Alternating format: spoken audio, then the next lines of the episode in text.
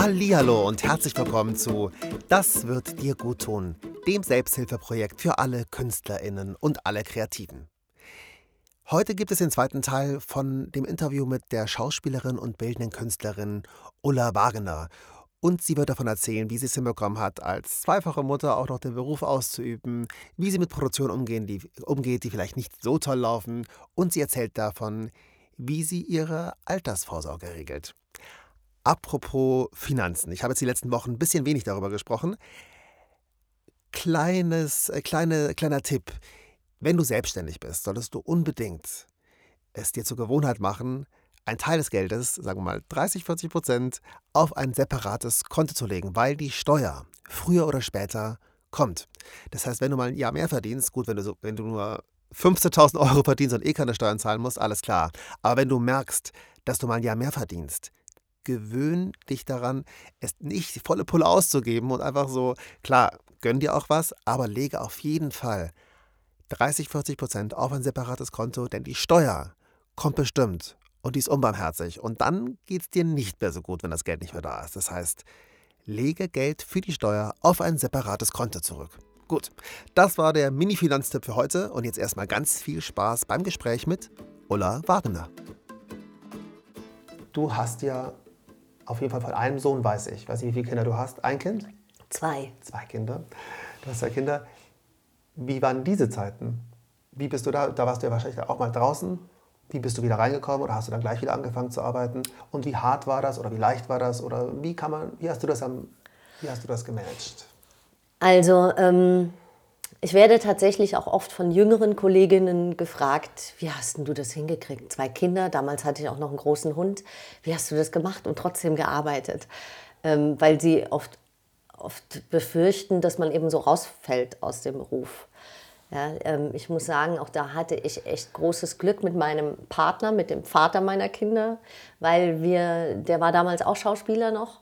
Ähm, wir haben uns, entweder haben wir zusammengearbeitet, also wir waren, mein, mein Sohn hat die ersten drei Jahre auf Tournee verbracht. Mhm. Wir sind zusammen auf Tournee gegangen und hatten den Kleinen dabei und meine Mutter ist mitgefahren. Ach. Und weil wir zusammen ein Zimmer hatten, mhm. war ja praktisch noch ein Zimmer übrig, also mein Mann und ich, sodass meine Mutter mit meinem Sohn in, mitfahren konnte.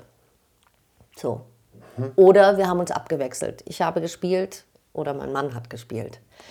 Also wir haben uns das ganz gut organisiert. Ja. So. Ähm, das ging mit einem Kind, aber das war auch schon anstrengend. Dann kam, das, dann kam der Hund. Ein Hund hatte ich auch. Das ist, äh, ja, find, das ist schon kompliziert. Und äh, das, ja, absolut. Ja. Also der braucht seine Zeit, ja, seine Aufmerksamkeit, seinen Auslauf und so. Und dann haben wir noch eine Tochter bekommen. Und ähm, die ist auch am Theater. Die ist hinter der Bühne groß geworden und wird jetzt auch Schauspielerin. Äh, ja, also man muss sehr gut organisiert sein. Ich bin in ganz vielen Dingen ein echter Chaot, aber das haben wir ganz gut organisiert bekommen. Und ähm, meine Mutter hat uns viel geholfen. Also manchmal war es tatsächlich so, meine Eltern wohnen in Frankfurt. Äh, das, wir, wir kannten ja dann auch niemanden hier in München, wo man dann mal vielleicht die Kinder, also damals war es nur mein, mein Sohn, hätte bunkern können, so in der Not. Mhm. Ja. Manchmal kriegst du ja auch einen Drehtag und äh, das weißt du nicht eben ein halbes Jahr vorher, sondern äh, ja, dann geht es so hoppla hopp. Oder ein Engagement, du springst irgendwo ein oder sowas. Ja. Und dann ist meine Mutter tatsächlich, die hat sich dann oft morgens in den Zug gesetzt um fünf Mhm. Und dann war sie halt äh, rechtzeitig hier und hat auf meine Kinder aufgepasst. Also wenn du fest am Theater engagiert bist, dann hast du natürlich Zeiten. Ne? Dann weißt du, Probenzeit ist von 10 bis 14 Uhr und von 18 bis 22 Uhr oder so. Ähm, oder du hast die und die Vorstellungen. Da kannst du dir das vorab organisieren. Aber wenn du freischaffend bist, äh, kannst du dir das nicht. Also da musst du auch spontan versuchen, die Sachen irgendwie, ja, mit der Zeit haben wir ja auch gute Freunde gefunden in, in München. Wie gesagt, jetzt sind wir ja schon lang genug hier. Und äh, ja, die, die dann auch mal geholfen haben. Dann habe ich für die die Kinder mitgenommen oder sie haben meine Kinder mitgenommen. Und also es ging halt irgendwie. Ich will damit nur sagen, Kinder sind kein Hindernis in der beruflichen Laufbahn. Es gibt keinen richtigen Zeitpunkt für Kinder. Die sind einfach, wenn sie da sind, sind sie toll. Wie bist du damit umgegangen, wenn du, ähm, oder kanntest du das, wenn du erstens vielleicht so Blockaden während der Arbeit? Ich meine, in, nach 20 Jahren gibt es ja irgendwelche Tiefs, wo man sagt, boah, ich habe keinen Bock mehr oder ich habe auf diesen Regisseur keinen Bock mehr oder ich habe auf diese Art von Projekte keinen Bock mehr. Oder hattest du sowas mal, wo du so wirklich blockiert warst und gedacht hast, leckt mich alle am Arsch? Ja. habe ich gehabt, ja. Hm. Und ist auch noch gar nicht so lange her. Ich möchte jetzt nicht sagen, welche Produktion das war. Aber äh, also ich hatte echt, also es gibt insbesondere zwei Produktionen, wo ich gesagt ey, Theater? Also, Theater. Wenn das so läuft, nee dann lieber gar nicht. Dann würde ich eher was anderes machen als nochmal das. Das Problem ist, ähm, dass du das ja vorher nicht weißt. Mhm. Ja, du weißt ja nicht, mit welchen Leuten kommst du da zusammen, wie ist der Regisseur. Klar, du kannst googeln, aber das erzählt dir ja auch nur eigentlich Äußerlichkeiten. So. Also insofern weißt du das nicht. Aber ich hatte im, im Gegenzug auch wieder so schöne Produktionen, wo ich sage, hey, wenn das so immer laufen würde, dann möchte ich meinem Leben nichts anderes tun. So. Ja. Also, also das, das, wiegt sich so ein bisschen auf. Die schönen Produktionen sind tatsächlich mehr, aber ähm, also ich habe vorher tatsächlich, bevor Corona war, habe ich oftmals auf äh, Theater geschimpft und auch auf die Hierarchien am Theater, die mir unheimlich auf den Keks gingen. Ähm, dann war Corona und ich habe kein Theater gespielt und habe gemerkt, oh, es fehlt mir unendlich. Ähm, aber ich versuche wirklich sehr ausgewählt Produktionen anzunehmen oder abzusagen. Also die Freiheit nehme ich mir inzwischen raus und ich wäre bereit, eher was anderes zu arbeiten, bevor ich etwas mache, wozu ich überhaupt keine Lust habe. Mhm. Ja, die guten Produktionen, die nähern einen auch, ne? Dann, die geben einem die Energie, weil sonst würde man es wahrscheinlich gar nicht durchhalten. Also es gibt echt auch äh, Leute, mit denen ich nicht mehr zusammenarbeiten würde und ähm, auch Theater, mit denen ich nicht mehr zusammenarbeiten würde. So. Und wie gehst du währenddessen damit um? Mit so einer Scheißproduktion? Ja, gute Frage. Mit gutem Wein. Okay. Nein. Ähm, ja, es ist ja äh, eine überschaubare Zeit immer. Ne? Also ich weiß, das dauert zwei Monate, die Produktion, oder vielleicht auch länger. Das, da musst du dann durch und du musst ja dann halt äh, die schönen Sachen suchen. Also ich sag jetzt mal, wenn du auf Tournee bist, ja, dann suchst du dir halt überall, wo du ankommst, was, wo du rausgehen kannst, wo du laufen kannst oder äh, schaust, ob irgendwo, was weiß ich, ein Kino in der Nähe ist, wenn du einen Tag frei hast oder weißt du, so oder chillst halt einfach nur auf dem Hotelzimmer und ziehst dich da zurück. Also du, ja, irgendwas suchen, was äh, das Positivste dran suchen. Mhm. Ja, so. Und es dir merken und es nicht nochmal machen. Dann kommen wir schon fast zum Abschluss. Mhm. Ähm, es geht ja bei meinem Podcast auch immer ein bisschen um Finanzen und Altersvorsorge. Gute Frage. Hast, hast du dich damit auseinandergesetzt? Ähm, ja. Also es ist nicht so, dass ich mich ganz ausführlich damit auseinandergesetzt habe. Aber ich habe vor vielen Jahren ähm, angefangen, mir einen Investmentfonds, äh, in einen Investmentfonds einzuzahlen. Mhm. Ähm, damals konnte man das noch nicht selber machen. Ja. Äh, das heißt, den habe ich auch noch immer laufen. Mhm. Der Nachteil ist natürlich, also es kümmert sich halt jemand drum, der das für mich macht. Da zahlst du ein regelmäßig? Da zahle ich regelmäßig ein ähm, und das kostet natürlich auch was. Ja, also es ist gar nicht so wenig, mhm. aber den habe ich nicht aufgelöst, weil äh, der einfach stetig wächst. Mhm. Aber du zahlst halt im Jahr doch einiges an, an Prozenten, trittst du halt an die, äh, den, den Fonds ab, also dass der geführt wird und ja. so weiter. Und inzwischen habe ich auch, ähm, jetzt kannst du ja selber machen, ja? also mhm. du lädst dir eine App aufs Handy und äh, eröffnest dir ja. irgendein, Depot. Äh, irgendein Depot, da habe ich so ein äh, ETF, halt, mhm. wo ich regelmäßig reinspare.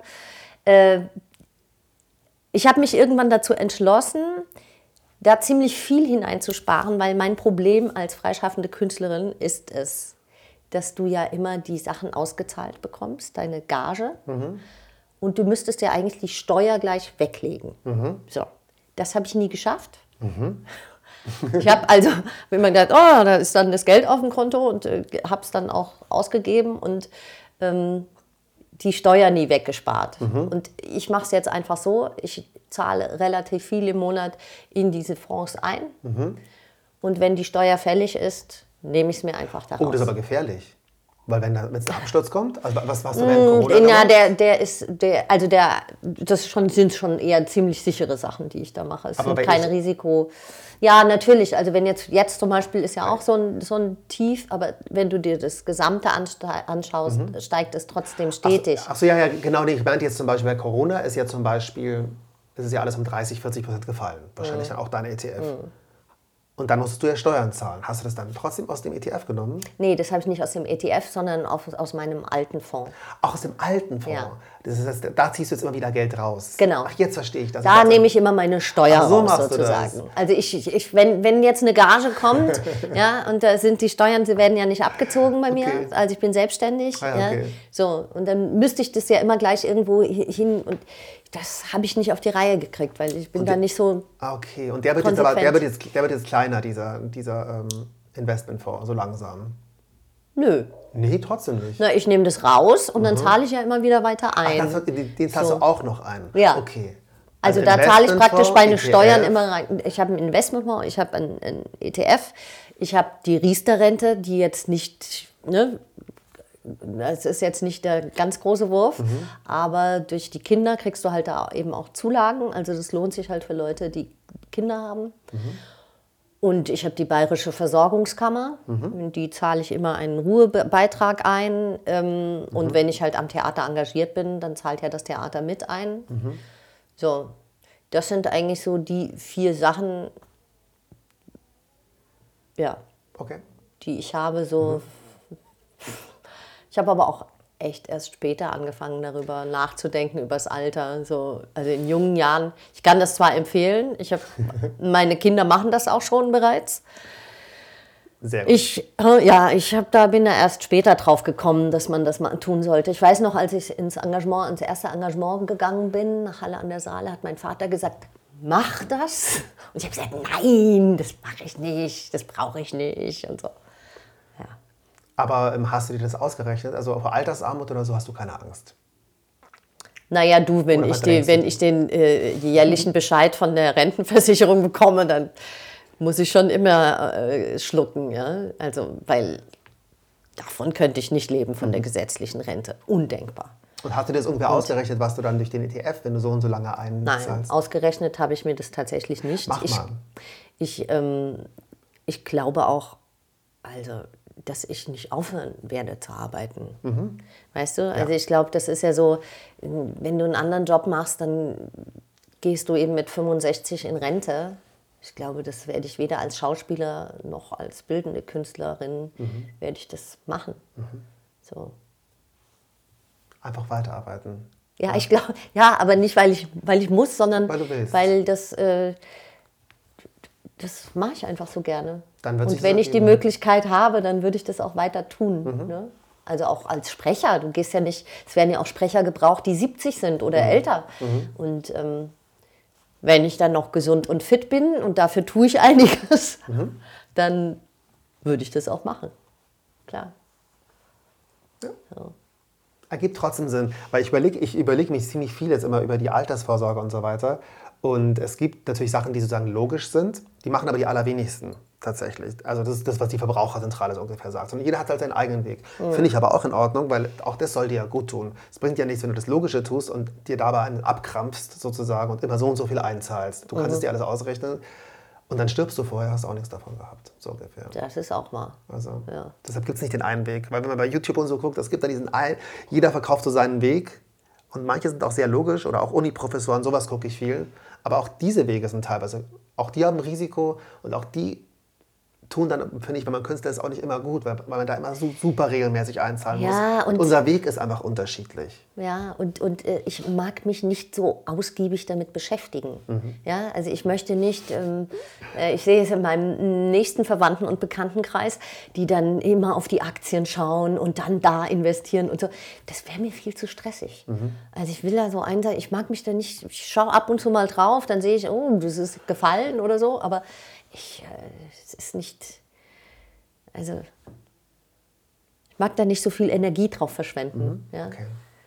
So, aber, aber also vorsorgen sollte man schon. Also man sollte sich damit beschäftigen und es ist so einfach wie nie, finde ich. Und auch mit 25 Euro äh, monatlich kannst du echt schon was erreichen, ja? wenn du so einen ETF hast, wenn du so einen Sparplan hast. Kann ich also auch nur empfehlen. Abschlussfrage. Ja. Wie tust du dir gut?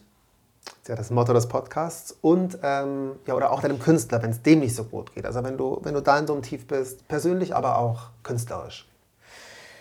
Ähm, ja, also es gibt jetzt keine eine bestimmte Sache, die ich dann tue, wenn es mir jetzt nicht so gut geht. Aber ich habe, wenn ich jetzt so drüber nachdenke, ich, ich, ich komme dann immer irgendwie in Bewegung. Ich muss irgendwas was tun. Also ich gehe dann raus laufen oder ich setze mich aufs Motorrad oder ich mache Yoga oder äh, schaffe Ordnung in der Wohnung. Also ich muss immer in eine körperliche Aktion kommen, wenn es mir nicht so gut geht. Aber mir fällt gerade auf, auch wenn es mir gut geht, mache ich das. ja, also ich finde wirklich, äh, das bringt neue Energie, sich zu bewegen, rauszugehen. Ja, Also vor allem körperlich. ja, eigentlich schon. Ja gut, vielen lieben Dank. Na, ich danke dir. Ich hoffe, dass technisch alles geklappt hat. Ansonsten werde ich das nächste Mal ein Studio buchen in München und dann machen wir genau dasselbe Gespräch nochmal, wenn es jetzt nicht geklappt hat. Vielen lieben Bestimmt. Dank. Ich danke dir. Dankeschön. Merci. Tschüss. Ciao. Das war das Interview mit Ulla Wagener. Ich hoffe, es hat dir gefallen.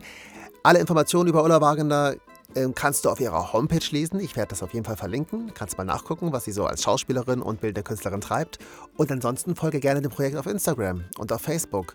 Dann kannst du dir mehr Inspiration holen. Und ja, wenn du das Projekt unterstützen möchtest, kannst du sehr gerne auf Spotify oder auf Apple Podcast eine Bewertung hinterlassen. Auf Spotify, das ist ganz, ganz neu. Und da habe ich jetzt noch null Bewertungen.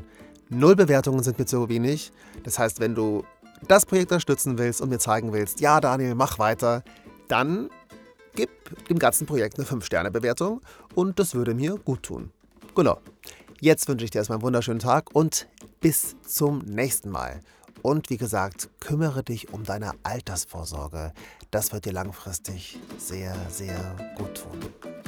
Schönen Tag, bis dann. Tschüss. Dein Daniel.